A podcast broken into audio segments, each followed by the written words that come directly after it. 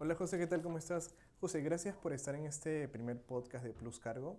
Pero antes de entrar a hablar sobre el tema panorama general del transporte marítimo de China, quisiera que me cuentes un poco cómo llegamos a este punto que se puede decir que es un poco caótico, ¿no?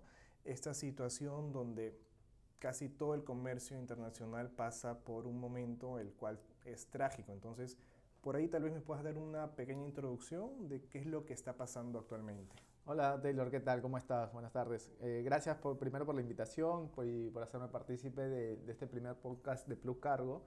Eh, en definitiva, sobre un tema bastante delicado e importante, como es la situación actual del transporte marítimo, más aún de China, que es un principal socio comercial de, de Perú. Eh, definitivamente, a ver, todo inicia con la pandemia, con el COVID. En, febrero del año pasado, bueno, la mayoría de, chinos fueron confinados por el gobierno. Eh, luego, al mes siguiente, tuvimos la confinación social por parte del gobierno peruano y entonces estábamos así a la deriva cada 15 días, ¿no? Finalmente, las economías a nivel global se fueron reactivando, principalmente en agosto, y también hubo un punto de quiebre eh, que es el incremento de las tarifas, ¿no? que lo estamos sufriendo hasta el día de hoy porque hubo esperanzas en algún momento de que se pueda nivelar. ¿no? Iba incrementándose, incrementándose semana tras semana y aún seguimos en, en esa alza. ¿no? Eh, esto principalmente a un inicio por la reducción de espacios. Las navieras dejaron de, de colocar naves como Post-Panama de gran capacidad eh, hacia rutas que venían en dirección a Callao porque el retorno de estas naves era prácticamente nulo, era vacío, no había, no había exportaciones en esos momentos, ¿no? Y esto luego generó una crisis eh, a nivel mundial que fue la escasez de equipos, ¿no? La escasez de contenedores. Durante la pandemia China pues estuvo enviando instrumentos médicos a todo el mundo, que nosotros también participamos mucho de estos envíos de productos COVID, por así decirlo, ¿no? Eh, en definitiva, esto generó la escasez, incrementó la tarifa y acompañado de una temporada alta, ¿no? Eh, y así es como se cerró el año pasado, ¿no? Tal vez se tenía una expectativa más favorable para este año, pero sucedió todo lo contrario, ¿no? Entonces eso nos lleva, pues, digamos, a una situación actual, ¿no? Perfecto, José. Claro, justo quería tocar ese tema, ¿no? ¿Cómo es la situación actual ahora? ¿Qué es lo que está pasando, por ejemplo, en varios puertos del mundo? ¿Qué es lo que está pasando con los rebrotes de COVID, como se está escuchando ahora muy sonado en China? ¿Cómo se está manejando la situación actual ahora? Claro, eh, eso es como cerramos, lo que le hacía la introducción, es como cerramos el año pasado. Eh, con esperanzas de un panorama mucho mejor, pero la verdad que esto aparentemente va a durar mucho más y va a estar muy ligado a cuánto más dure la pandemia. ¿no? Eh, obviamente este año eh, sufrimos más la congestión portuaria. La congestión portuaria es la, digamos, la, la tensión y la liberación de los contenedores en los puertos. ¿no? Eh, principalmente China fue el, que en inicio se, se congestionó por la cantidad de contenedores que, que iba enviando. Eh, la atención de naves cada vez era más lenta, digamos el contagio también de la tripulación afectaba a que tengan que estar en cuarentena en alta mar, que las operaciones en los terminales sean más, más, más lentas, digamos, ¿no?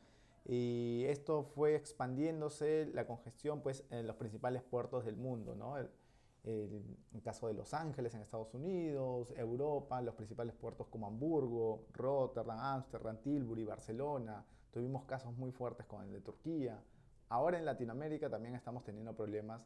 Eh, San Antonio en Chile, que hace tiempo no, no puede liberar un contenedor por, por, la, por el problema de la congestión.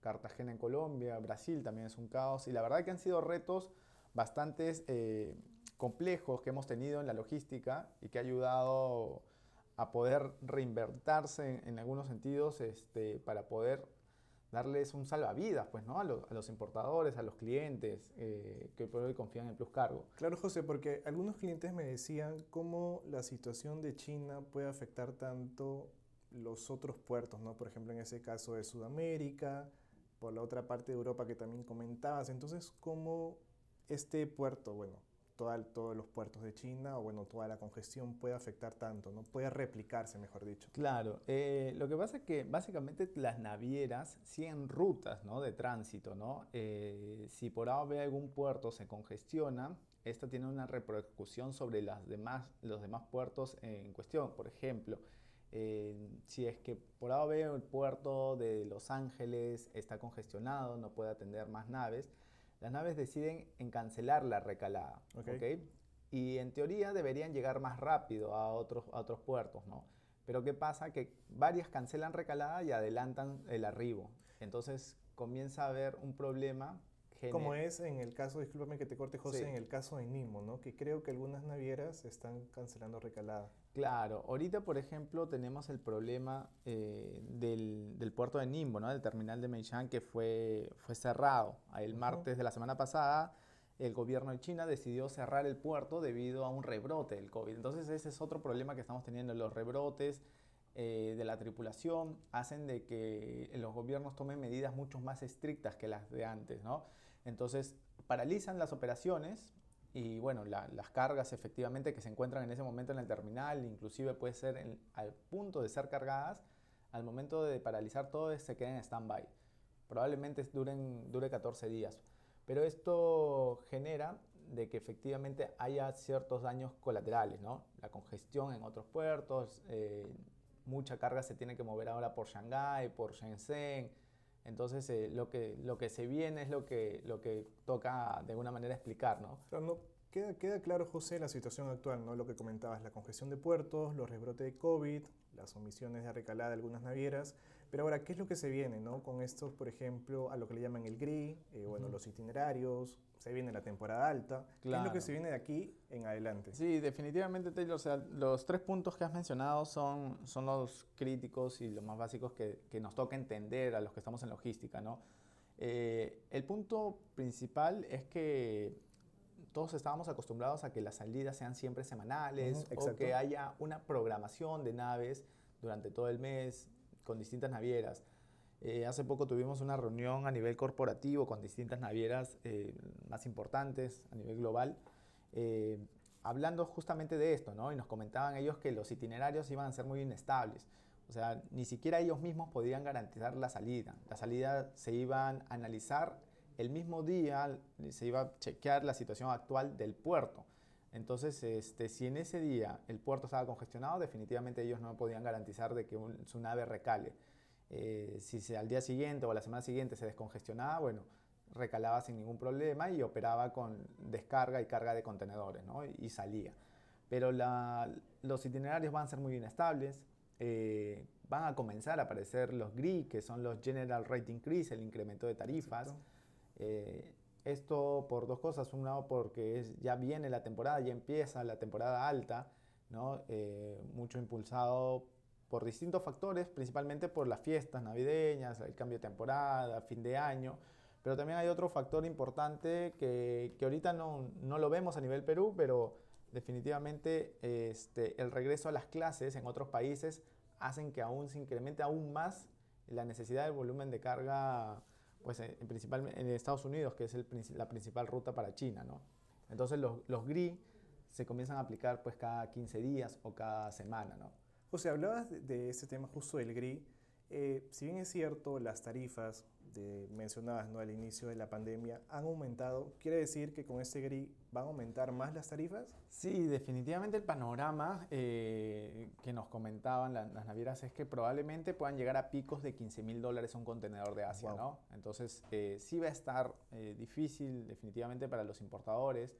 Es importante que puedan tomar ciertas medidas eh, y ya vamos a pasar sobre las recomendaciones seguramente, pero estas medidas van a ser necesarias primero conociendo cuál es la situación actual, sabiendo lo que se viene y, por eso luego, bueno, podemos pasar a... ¿Y se prevé hasta cuándo más o menos puede ser esta situación del alza de tarifas?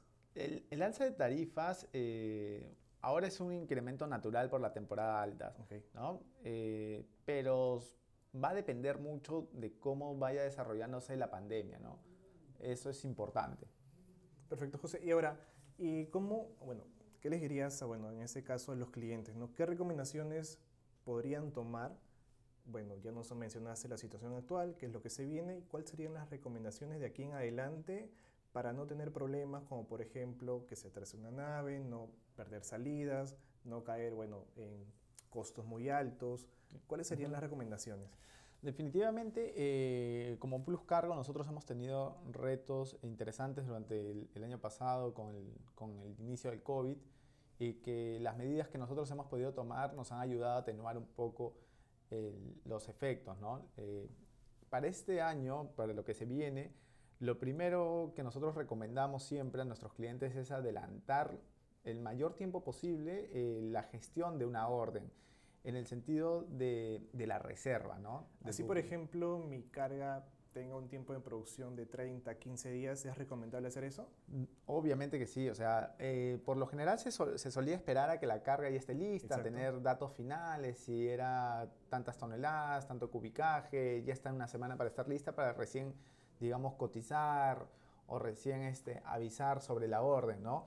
Eh, lo que nosotros estamos recomendando a todos nuestros clientes es que se tome una precaución de aproximadamente mínimo un mes, ¿no? Porque eso es lo que está tomando algunas navieras en poder darte un booking. Ahora, eh, lo que también recomendamos es trabajar sobre presupuestos, ¿no? Hacer un forecast eh, para saber lo que se viene hacia adelante. La naviera nos está pidiendo a nosotros saber y conocer cuántos contenedores vamos a precisar para el próximo mes, para septiembre, para octubre, para noviembre, porque en base a eso ellos van a ver la disponibilidad de espacios y la cantidad de contenedores que, requieran. ¿no?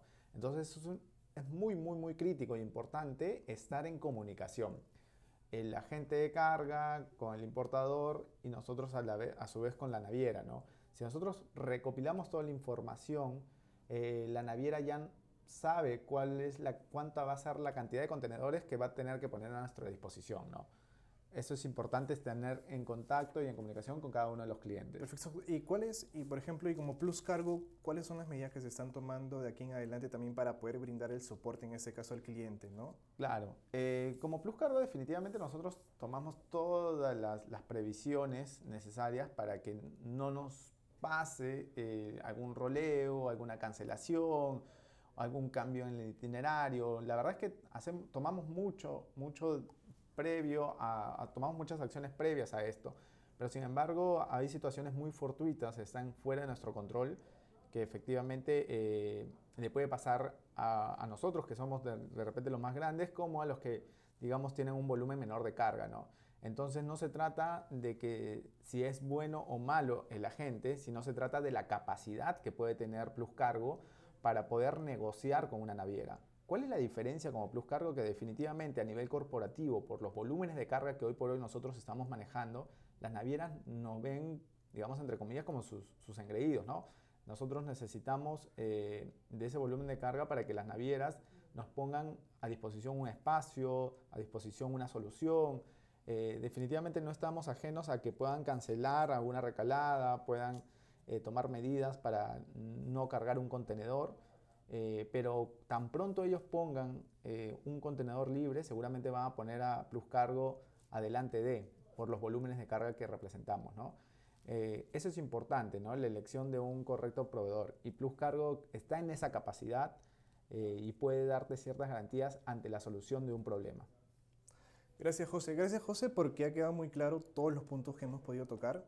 Creo que eran muchas dudas de las cuales muchos clientes tenían creo que con estos tips, si se puede decir así, con la situación que está pasando ahora, abrimos un poco el panorama a los clientes ¿no? de toda la situación que está pasando. Sí, claro que sí. La, la verdad es que es, es importante valorar la, la, información, de estar un paso adelante para tomar las precauciones debidas. Eh, nosotros el año pasado hicimos un video sobre la situación de cómo se iba desarrollando el tema de la escasez de equipo, la congestión, el incremento de tarifas, ¿no? Eh, que también lo tenemos en nuestro canal de YouTube, eh, lo colgamos en nuestras redes, que también es importante para los que quieran revisarlo, puedan ver cómo se inició todo esto. Y bueno, la idea es ir sacando este tipo de, de, informaciones, de podcast, conversatorios eh, sobre la situación, ¿no? porque esto va evolucionando mes a mes. Como te digo, la semana pasada cerraron Puerto de Nimbo y nadie tenía mapeado eso. ¿no? Ahora seguramente vamos a conversar más a detalle de, de la situación de Nimbo y las repercusiones de, de este cierre. Perfecto, José. Entonces queda pendiente, claro, este, andar un poco más en el tema de Nimbo, qué es lo que está pasando más a profundidad. Y bueno, eso ya lo vamos a hablar seguramente en otro episodio y ya nos vamos a estar viendo pronto. Ok, gracias, gracias. José. No, gracias a ti.